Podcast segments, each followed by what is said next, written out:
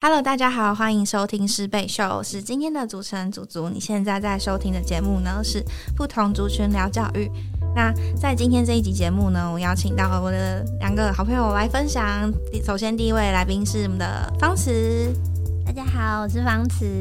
好，那第二位呢是我们的知云，大家好，我是知云。耶，然后邀请就是呃方慈跟知云先简单介绍一下。那我先，我是方慈，呃，我之前是就之前是在就是呃 NGO 工作，然后最近就是转换到了就是呃企业这样子，然后目前是负责呃 HR 的工作，那基本上 HR 各个就是选用预留的面向都有稍微有接触到，然后但是在呃招募的部分，然后跟训练的部分比较有就是接触这样子。好，那在韩志云毕业之后是去呃数位广告业当资料分析师，那后来。就是在这经验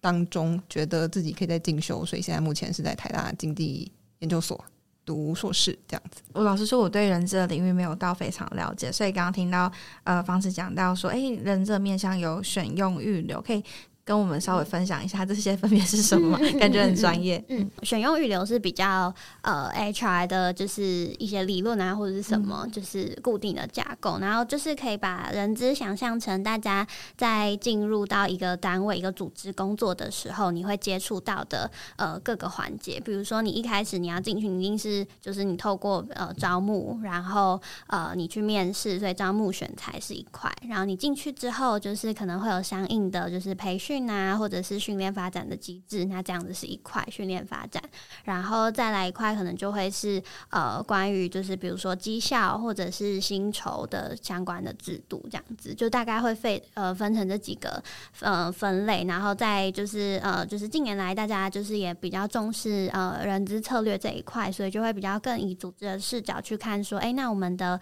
呃人力就是 HR 这边的规划可以怎么做？比如说呃人才的。呃，就是梯队的建制，或者是怎么怎么呃，就是安排大家的，就是呃训练啊，或者是招募的过程这样子。嗯，很像是大家进到公司之后，你会跟呃跟就是聘用你，或者是你在这里发生的一切，就是除了你就是本业，比如说你做行销、做数据之外，就是你在这个公司里面你会遇到的大大小小的环节，你来然后你离职什么的这个的历程这样。了解，哎，所以你本身在念的科系是跟人资相关的吗？不是 我大学的时候是念那个心理，就是心理辅导相关的科系，这样子。嗯，但你不会觉得心理辅导相关跟人资有时候会有一些可以辅助或者帮助，或者是互相有呼应的地方吗？嗯嗯，我觉得有，哎，就是可能像在嗯面试的时候，就是你可能需要透过。呃，一些提问去引导对方，然后去了解对方的想法，然后这个这一块在呃跟在就是辅导或智商上面的训练有一些相近的地方，就是你怎么去提问，然后怎么去就是观察对方的，就是他的回应啊，或者是他的他的呃状态这样子，嗯，然后还有在于说。嗯，怎么去看待一个人在这个组织里面发展的这个历程？然后你要设计相应，就是他适合他发展阶这的这个阶段，然后适合他可以让他好好的在这个组织里面工作的一些训练的课程，这样。嗯嗯。所以目前你待的两个单位都有这样子的训练的机制是吗？嗯，都都算有，就是通嗯，就是因为在新人到职的部分都算是做的还蛮。完善的，就是会包含新人到的时候会规划，就是呃，相应的让他们就是了解这个组织，呃。呃的，不管是发展啊，或者是现在团队的样貌，然后去包含教学，他教会呃教会新人了解说，哎，这个组织重视的价值是什么？然后我们重视的原则，我们怎么一起合作？那最后会是到呃在工具上面，因为每个组织可能都会有不同的他们呃使用的系统或者是工具，然后就会变成用工具的这个面向，也可以帮助新人适应跟大家这边的协作或是沟通这样子。嗯，对，因为通常因为我们这一。集主要是也是讲教育跟人资的关系，然后，嗯，我觉得通常一个组织在对新人培训的部分，通常是人资会比较有介入的空间，嗯嗯嗯。可是，在入职之后一段时间，通常都是交给各单位的主管去做训练。那人资跟主管的配合可能就蛮重要的，因为这一个阶段到下一个阶段可能就是离职这个阶段，通常就是因为有呃，比如说对，可能可能是人际上的摩擦，有时候可可是很多其实都会用职涯规划这件事情来当离职的理由嘛。可是我相信有一部分也真的是职涯规划上，可能觉得。呃，这个人才他在这个职位上，他觉得他可能已经学到了一定的程度，或者他觉得他已遇到一个撞墙期，嗯嗯嗯嗯，他要不就是可能适应不良，要不就是他觉得他已经不知道如何再发挥，这可能是人资跟主管可以介入的部分。嗯，可是我目前自己有限的工作经验是觉得这个配合上比较困难，因为人资人手的关系，可能光是。新人的培训就已经花了非常多时间，嗯，那要把人才留住这件事，其实对公司来说都蛮重要的。可是这方面好像听到讨论比较少，就是人资怎么跟部门主管讨论如何呃把人才嗯做更好的运用，或者是提供他提供人才，也许会有比如说呃不跨不同部门去学习。其实这也是一个有点像是新的到一个新的单位去练习的感觉，可这其实都是可以把人留在公司的一个方式。嗯，对，嗯，嗯，我觉得在这一块的话，在我现在两段工作的经验里面，我觉得蛮。蛮好的是，就是呃，每一位主管，就是我在的场域，可能每一位呃主管都蛮重视，就是自己的、自己的、自己部门的同事的，就是发展或者他现在的的状态，所以就是蛮能够去嗯，跟不管是 HR 或者是跟就是呃。老板，虽然我们都不会叫老板，就是就是跟在上面的主管去讨论说，哎，那如果是这个情况的话，公就是我们的组织、我们的公司里面有什么样的机会可以让这个人持续发展？这样，我觉得也蛮看这个公司的整体的管理者他们怎么看待这个人才的这个现况。对，跟我刚刚在思考，就是因为我所待的组织都是比较小的，不管是之前在学校的经验，或者是现在在的工作。其实我们的主管就是等于人资 哎，对，对我刚刚在思考说，哎，我们好，我们好像没有遇到说就是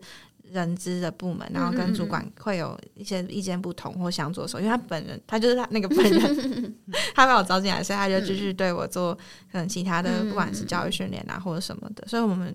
我所在的好像真的就没有人资这样子的角色，就是主管要肩负这样的角色，应该蛮多组织或者是蛮多单位在一开始发展的时候不会有一个，就是因为。等于是说，就是这个创算创办人或者是老板本人，就是创立这个组织的人，他可能就是呃，他基本上所有的面向都要都要去顾及。然后通常是，嗯，就是我在单位可能比较多是在就是说，呃，组织发展到一定规模，就是运行比较稳定之后，就是人资才会是拉出来的一个。一个一个部门，或是真的有一个人专门做这件事情。但刚刚在听你分享的时候，因为你刚刚提到说你原本本科系是念心理相关的，然后你就说，哎，可能可以把一些那时候学到的一些技巧运用在面试上面。那我就很好奇，说，所以就是一个人他来面试的时候，你会特别注意什么样的呃他的什么样的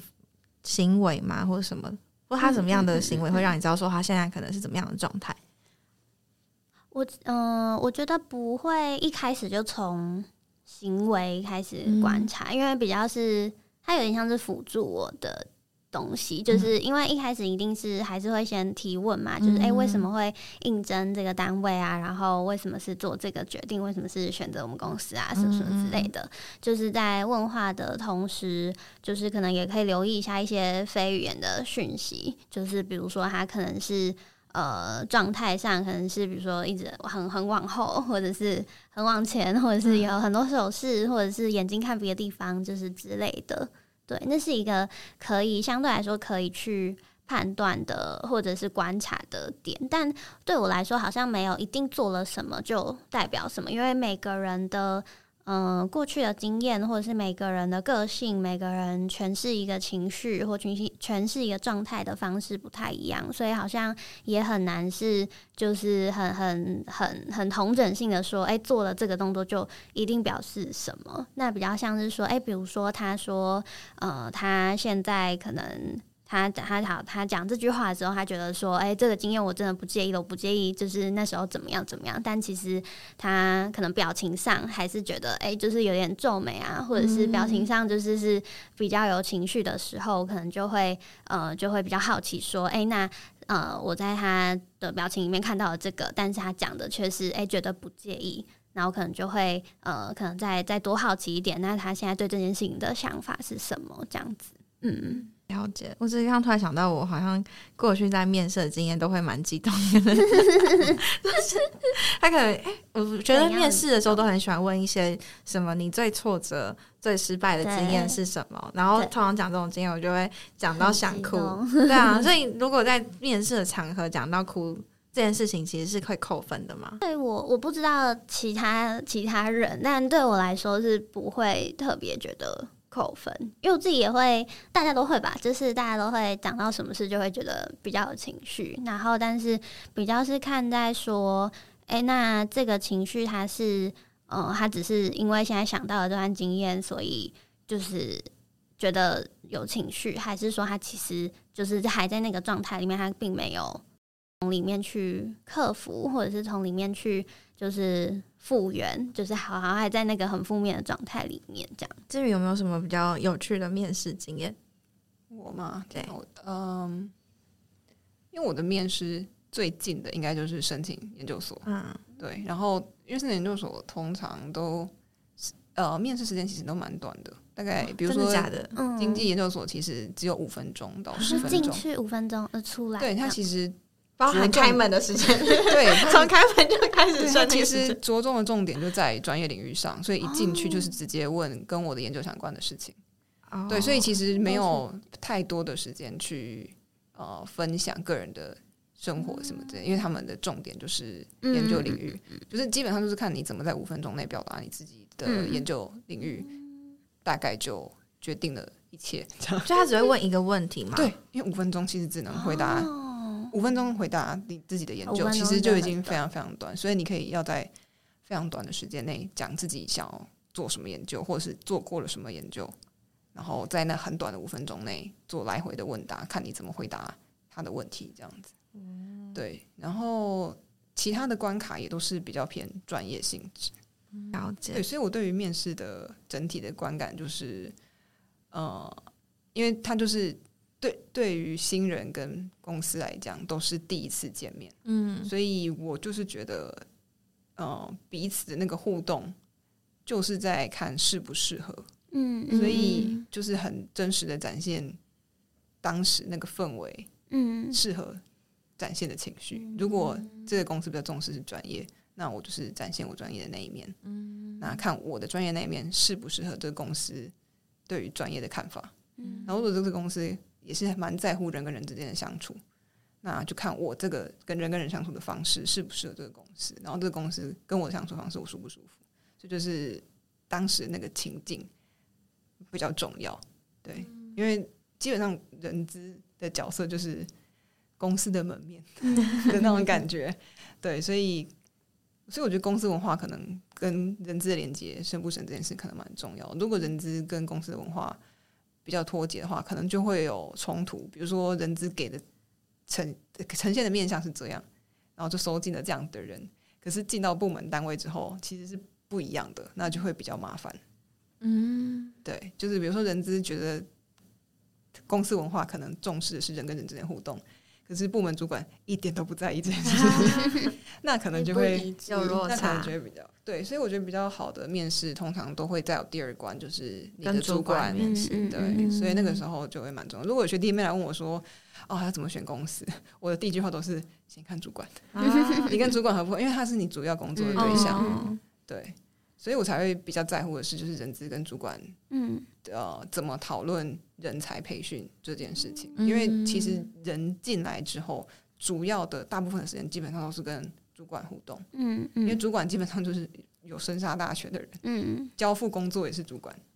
然后呃，工作完成的交付任务就是呃评估也是主管，嗯嗯嗯，对，那就是很关键的影响这个人的职涯，大部分时间基本上都绑在。主管身上，嗯。对，嗯，所以我觉得公司到一定规模之后，主管跟人资的互动其实也是蛮重要的，因为人资的专业就是在这一个领域，可是主管通常是自己的专业领域，他可能没有那么多的经验可以去思考到每一个不一样的个人在职业规划上的状态跟进程，可是人资比较有这个视角，所以可能就是主管跟整个公司单位要意识到说，主管跟人资之间彼此的互呃的合作其实蛮重要的。或者是可能要主动去寻求人资相关的协助，或者是这个可能也是公司在讨论的时候需呃开会会议的时候需要讨论的东西。可是我的经验里面是基本上比较不会有这一块，因为可能时间很短，或者是没有意识到，然后就只会。有时候等人真的一大批的走掉的时候，才会意识到，就这件事情很重要。对，嗯嗯这样讲让我想到，就是通常人资不是会负责员工训练嘛？那会有一个就是给主管的训练，就告诉他们说要怎么样去领导下面的部员嘛。对，因为刚刚听起来就是其实呃，就是主管有自己的专业领域，但他不见得会领导别人，所以变成是主管怎么样去领导别人，这个这件事情就很重要。但我不知道。好像比较少会听到人资会做这一方面的事情。嗯，我觉得还是看这个单位本身呢，因为我觉得在就是我服务的单位，基本上是会蛮重视说，呃，这些主管怎么带领。就是下面的同事，就是下面的伙伴，所以基本上主管会需要的资源，就是也会有诶，不管是 HR 或是更高的有更有经验的主管来提供，不管是相关的就是面谈啊，或者是一些真能的课程或是训练，这都是会有的。就好像也不是说。呃，有没有这件事情？我觉得 HR 的这这个方选，其实刚刚讲 HR 很多面向，但是我觉得在不同的产业或不同的组织文化下面，可能会着重的面向可能不太一样。像比如说，可能，有些单位可能很很重视，比如说组织文化好了，那就是这一块做的特别特别特别特别特别重视。然后或者是呃，这个单位现在发展的阶段，确实它就没有那么多的主管职。那他可能在主管者的训练上面就比较不是由 HR，然后就是整个整班一起训练，就不可能比较是诶以前的主管带着新的主管一起，就是会有不同的变形跟样貌的那种感觉。嗯，这样讲讲就让我在思考说，那在学校里面的人资会是谁？学校里面的人，我刚刚认真的思考一下，好像是那个教务主任，因为老因为老学校的员工就是老师嘛，所以要选老师进来的话，通常就是会有正式嘛，就是校长、教务主任，然后一起来。可是，嗯，我就在思考说，哎，好像学学学校其实没有一个很完整的那个员工训练嘛，预设大家进来都会过，或者他们觉得说研习就是一种员工训练，可是那个研习真的就是。各种还好，其实没有认真思考过。我是匿名，应该还好，没有认真思考过要怎么样让老师帮助老师，而且他是没有针对，就是你是资深的或之前的，就是大家都上同样的东西，对对对，差异化教学。对，因为我其实因为我现在回到学校单位，所以然后因为我的年纪跟教授年纪其实差没有很多，所以我比较可以跟教授们聊这件事情，而且因为我有工作经验的关系，所以我们就会比较从。职场的角度在讨论一些事情，嗯，然后确实就有注意到，因为教授这个呃身份比较特殊，他是一个独立的工作体，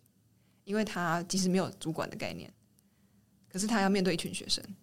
然后他有时候是指导老师，所以他其实有一点点类似主管，因为他要带学生，可是因为又不像主管的那个感觉，然后老师们通常的学习进程就是从学生直接跳成老师。对，所以呃，直接跳成教授，其实就是就是教职这样子，通常都会蛮迷惘的，就会不知道该怎么样面对学生，或者是怎么样教学，怎么样面对职场。可是他们可能比较没有职场这个状态啊，因为他们通常是自己一个人。可是就是这个角色的转换，有时候没有那么多的资源可以帮助，而且有的时候突然间身份一个转换之后，突然间背了非常多的包袱。比如说，学生就会很依赖老师，然后老师常常有时候也要担任辅导老师的角色。可是我们自己从学生到社会的时候，就知道我们其实很难当一个辅导的角色。嗯，对。可是老师通常又被赋予这样子的角色的时候，他们其实自己也很迷惘。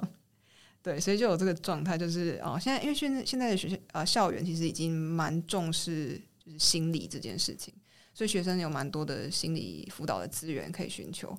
可是老师们其实没有，我觉得老师们其实也蛮需要这方面的支持，可是比较少。嗯，对，或者是比如说，呃，他们可能就是比较间接的方式，比如说，呃呃，同一个系里面，就是可能比较资深的教授偶尔会记得去关心一下新的教授，可是通常也就是这是一个，因为他非正式啦，对，所以就是有时候会有时候不会有，就是蛮看个人有没有注意到这件事情，或是呃，一个老师自己有没有记得要去。比如询问资深的前辈，或是有没有想到这件事情，这样。可通常这件事比较不完善的时候，就是比较不会注意到，所以就我就知道蛮多年轻老师就蛮辛苦的。对，而且我突然就可以同理，为什么大学有些。课老师就教的很烂，没有没有人教他们怎么教，他们没有对，没有人教他们，就是学校没有这个人这个角色，没有教育训练，所以他们就突然间要变成一个教授，好像就是有点挑战的事情。对，而且因为如果比如说你从教职呃教育训练体系，比如说师范大学毕业，其实你们是应应该是有教怎么教学这件事情吧？对，可是教授其实并不是从呃教学单位出来的，他们就是。自己钻研在他的专业领域里面，对，对所以就是就就是你像是主管的角色，因为主管也是一直就是从基层员工做起嘛，他就把自己的专业做得很好。可是你到主管这个角色的时候，其实就要做事情是不一样的。那如果这个这个面向没有被看到的话，他可能会影响蛮多东西的。比如说教授可能影响到他的教学品质，影响到他带学生的状况，影响他自己个人的呃专业的 focus，可能就影响就蛮大的。对，所以我觉得其实人资是一个蛮。重要的一个社会角色，嗯，对他可以用蛮高的角度在看组织这件事情，因为组织有不同的角色，然后有不同的学习进程。可是我们的学习进程可能都放在进组织之前的学习，然后进组织之后就，嗯，不知道我们来讨，我们接下来就下一步讨论离职之后去下一个单位，就中间这段就有点空，嗯，对，就不知道中间这段怎么办，好像就是。你的职前训练训练完之后，进入职场之后好像就问号，就没有就是在职的时候的教育是什么，就比较空，或者是比较无所适从，这样对。嗯，像刚刚那个志云在讲说，就是 他的教授就会跟他觉跟你对话说，哎，在想说自己到底是不是好的老师嘛？嗯，有时候会讲，对。那就是不知道，就是方时你在。当这个人事的工作时，会不会有遇到就是有员工问你说我到底适不适合这里，或者是主管就跟你说我到底是不是一个好主管？哦，对。那遇到这样的状况，你都怎么样处理呢？嗯，我其实没有遇过，应该是说，我觉得我的人资的历程算稍微比较特别一点，就是可能我一开始刚毕业的时候是比较是在做呃，就是有点像是呃。协助 HR 的协助人资的主管的这个角色，然后所以应该是主管会是负责，就是大大小小的，就是决策啊或者什么，然后我可能是负责把它算是执行出来，然后比较后期的话，我就是比较是专门专专精在就是呃招募跟甄选的这个方选里面，嗯，然后所以比较不会有直接接触到主管或者直接收到同事的回馈的这个。状态，然后，但是我觉得，如果以就是 HR 的这个就是人资的这个视角的话，嗯，因为我觉得我一开始想要成为人资的这个角色，其实就是很希望自己是一个，呃，在这个团队里面跟大家一起前进的同时，也可以去呃关照到每一个现在团队里面的成员，嗯，然后我觉得刚刚讲的。嗯，新进的员工、新进的伙伴可能是一个蛮需要关注的，就是一一群一群人这样，然后需要就是让他们可以好好的融入这个团队。但我觉得，同时在现在这个主管，嗯，就是可能也会需要一些资源。然后我觉得我的，嗯，我自己的想法会是说，当今天我看到，呃，同事或者是组织有什么样的需求的时候，可能就是会会真的蛮希望先去了解一下他遇到了什么，然后去评估一下说，哎，我现在手上有没有什么样的资源可以嗯协助他们？那如果没有的话，那我要怎么去找到更好的可以协助对方的资源？这样对，应该是说，我觉得呃这件事应该应该没不是说没有发生过，而是刚好嗯我比较不是大家会就是马上就就来反映的对象，可能会先找比如说我的我的主管反映。对对对。了解。那我刚才在方词讲的一个词，就是蛮好像更前面一个问题，就是“真能”这个词是什么意思？真能就是呃，有点像是也可以理解为像是培训的这种概念，就是真能就是呃，我的解读是增加某一个能力。对，所以比如说对我来说，就是让培养一个人，让他具备什么样的能力，就是在做真能这件事情。哦，嗯，OK，所以是比较技术面向吗？还是我觉得都有哎，对对对，就是你学习一个，不管是是不是一个专业的能力，或者还是职场上面软实力、硬实力，我觉得都可以视为真能。软实力包含什么？软实力可能就包含，就是比如说。呃，在就是一些比较通用的，比如说沟通啊，或者什么的等等的。嗯，那会用怎么样的方式去进行训练，或者是嗯协助？嗯嗯嗯，我觉得现在好像还蛮多，就是现在的培训好像蛮多元，包含其实大家看到的线上课程那些平台，也有一些相关的类似这样的。呃，模式，然后或者是工作坊的模式，就是实际有讲师，然后带领大家体验一个情境，然后在当中做反思跟学习，也是一种形式。然后或者是比如说，呃，就是呃，大家的共读读书会，这可能也是一种形式。嗯，OK，所以有实际的执行的经验吗？你说真的吗？对。嗯，那我可以分享的是，呃，之前在就是非营利组织的时候，我们都会有那个，呃，哎，跟嗯，跟那个刚刚讲主管那段好像有点像，就是我们都会招募就是志工，然后志工可能就会需要有 mentor 来带他们，就因为我们志工很多人嘛，就是大概就是几十个人，然后不可能我一个人就是就是带。几十个志工这样，然后所以通常，而且他们会是做不同专业的事情，然后所以就会有那个业务的专业的 mentor 来带他们做。那呃，之前有做我我像我之前有做过，就是算是帮 mentor 稍微小小的增能一下，他没有做的很很大规模，但就是。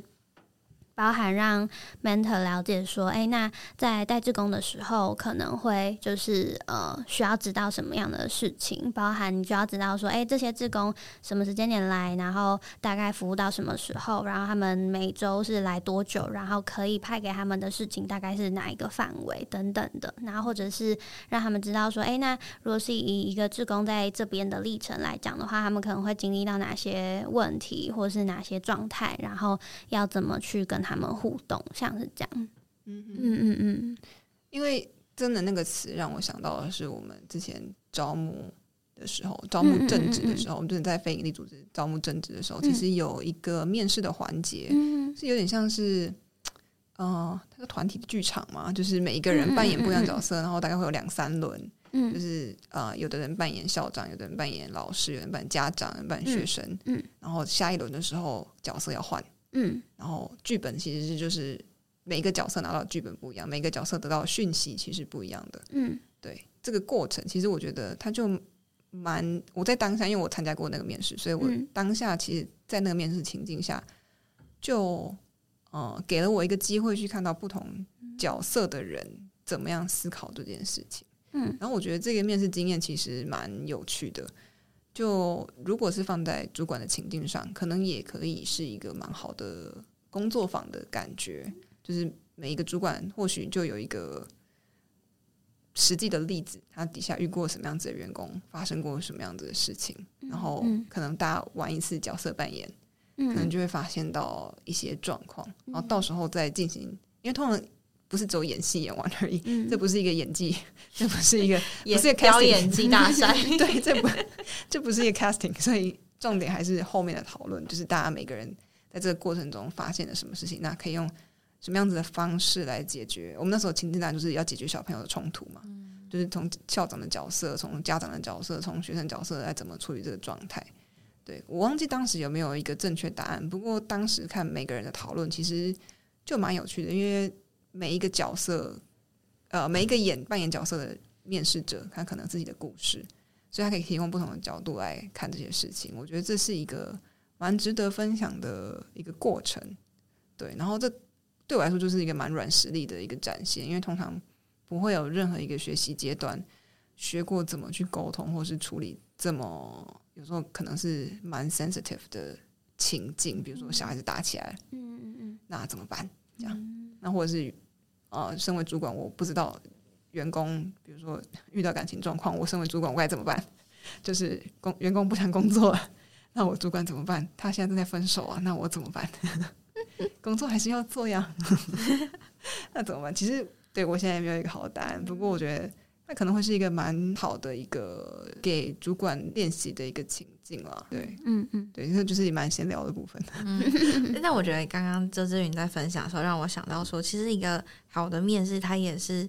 一种就是在教育的过程嘛，就是包含刚刚他有讲到说，哎，其实人资就是整个公司对外的一个形象的展现嘛，它可以帮助面试者可以更认识到这个公司的文化是什么，或他在意的事情是什么。所以如果今天人资他如果放错重点哈，那面试者感受到的重点会不一样。然后跟如果他把这个面试设计的非常有趣的话，那他面试者在过程中也可以学习到一些。新的事情或新的发现，这样子，嗯嗯，带回学校这件事情，我觉得蛮有趣的，因为我就是有一个不同的历练，在回学校的时候，我的角度就不会只是单一以学生的角度来看待这件事情的时候，我就会觉得，哎，蛮有蛮有一些有趣的现象，这样子，对，尤其是因为我认识年轻教授，就他们的状况就很像我刚入职的状况嘛，所以我们其实就蛮有多蛮有多蛮多东西可以讨论，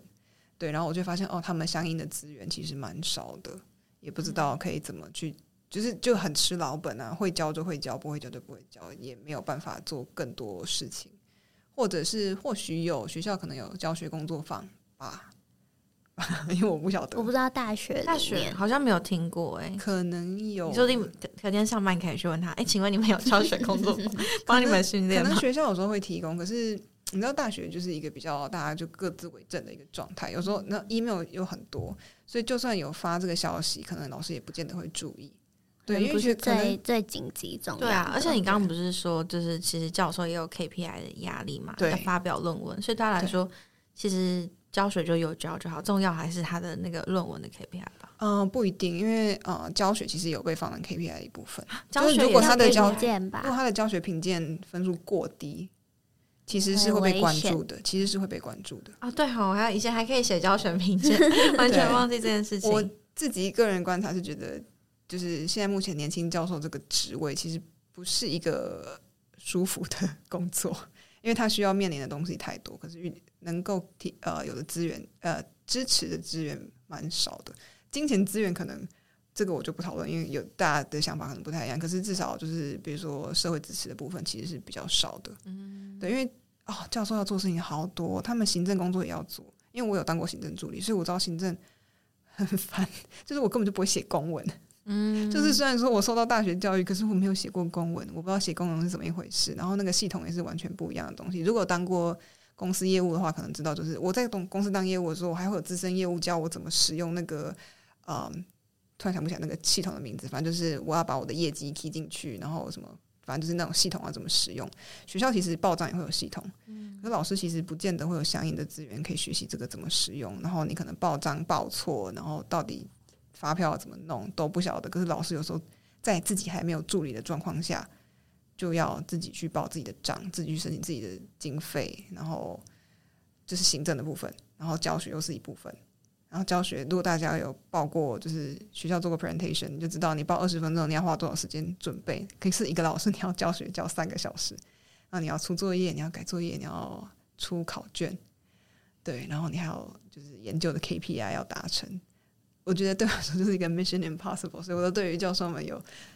对，就是尤其是我出社会工作之后再回学校看教授们，我都带着崇敬与感恩的心看着他们的教学。被被你讲完之后，突然也对教授多一点崇敬，就是崇拜感觉。因为之前就是在学校上课，就只单纯觉得他上的好，我上的不好，对，但不知道后面还有其实有背负这么多的东西，而且听起来感觉大学就是或是学校就是一个很欠缺人资跟教育训练的场合。工作场合这样子，对，我觉得教教师这个职位好像给予了一个蛮崇高的角色，跟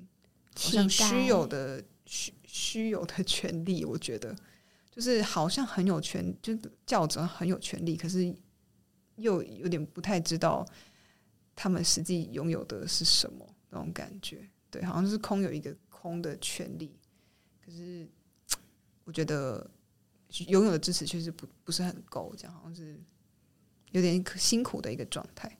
对，然后反而就会被忽视，就觉得啊，你是教授，你很棒，然后他就失去了求助的可能。对，哦，对，有时候像主管也是啊，就是哎，你都当上主管了，应该这些事情你可以自己面对吧？对对对对对。然后，可是他其实如果有被重视的话，他可以带来非常大的影响。就以主管的例子来说，如果这个主管他要得到足够多的支持，我相信他也会是一个可能支持下属的主管。哎，我好好奇，就是方慈在当人资之后，你有觉得如果可以的话，你会如果你有时间，你会想要再回学校多学什么来帮助你的人资的工作吗？嗯，我觉得如果我有时间的话，其实会。然后，但是我觉得比较是我。个人生涯上面会有的考虑，可能一个是我继续往心理辅导或心理支持的这一块，嗯，然后就是进就是去呃进修或者更更深化，然后呃第二块是最近有在想的是，因为我其实呃也不是呃人资相关的专业领域直接出来工作，所以也是有点一边做一边学，所以就是最近有在思考说，哎，那是不是需要更有规模或更嗯更有系统或结构的来学习人资的这个专业，还是说在实务的经验上面就足够了？因为其实我有算有认识是呃人资的，算是科班出身的，然后继续做人资，这样也有。但是也有是做就是本来不是做人资，然后呃就是后来转换变成人资的，然后也都就是很有经验，然后也都就是在人资这个领域有所有所有所发挥。嗯，所以我还在思考这件事情。嗯，因为我跟祖祖刚好都是有回学校的这个打算。嗯嗯，对，所以嗯，祖祖也可以讨论一下，就是 为什么你会想要回学校？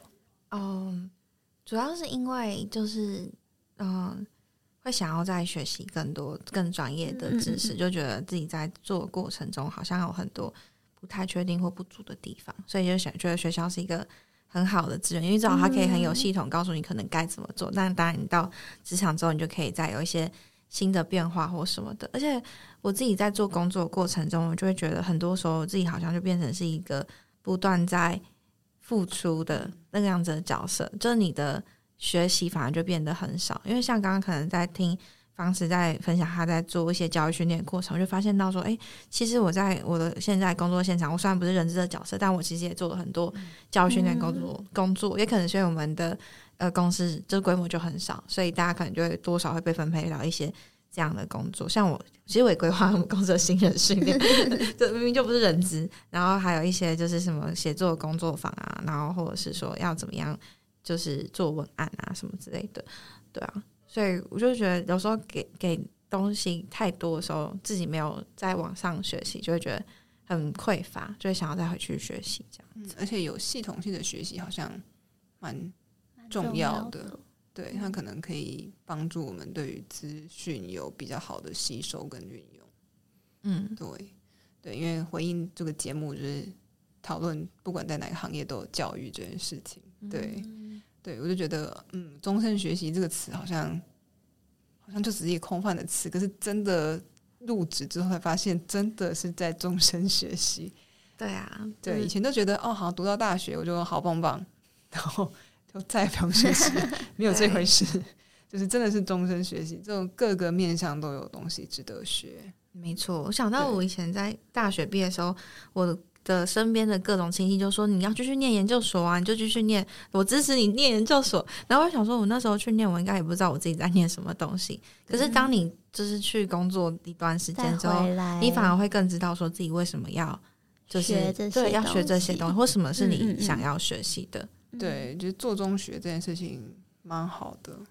对我自己也是。发觉到我有一个强烈的动机的时候，我才会有强烈的动力去学习。所以觉得对教育这件事情，好像可以放得很广，对，不是只有学校才是一个教育单位。回到这一集，我们刚刚的主题就是呃，人资跟教育之间的连接的话，我觉得应该是说，呃。就是我们谈讲教育，可能会直接直觉比较想到在学校啊，老师在上课什么的。但我觉得到了职场之后，发现哎，虽然嗯，可能人资是一部分，就是大家可以继续学习的一个。资源，然后但是同时我们也看到说，哎，其实在这个职场的场域里面，不只有人资呃，就是单方向一直给这个资源就足够了，而是这个场域的所有人有没有这样子，就是呃一起进步或是一起成长的那个意识，对，好像也是蛮蛮重要的一件事情，嗯。然后还有，嗯，就是刚刚在讨论那个有没有人教老师来教教授成为教授，对，就是好像也有蛮多事情是我们在学校的过程里面是真的没有办法学到的，好像真的要进到某一个场域才才真的知道说，哎，就就直接被丢进那个场域了。然后，所以有一些人可能会在那个场域就是有一点就是哎，真的无所适从，不知道要怎么办。但是有一些人可能会找到资源，或者是甚至像像两位是就是走了一。圈之后，觉得哎，我真的知道自己需要什么，然后再自己去寻找下一份就是学习的机会。这样，我觉得你帮这个节目做了一个很好的收尾，非常棒，很开心哎。就是我觉得今天就是非常有收获，特别是发现哦，原来教授其实也很缺乏知识这一块，更凸显认认知的重要性。刚刚一开始提到的选用预留部分，其实我觉得都跟教育是环环相扣的。好。那我们今天的节目就到这里，谢谢大家的收听，拜拜，拜拜，拜。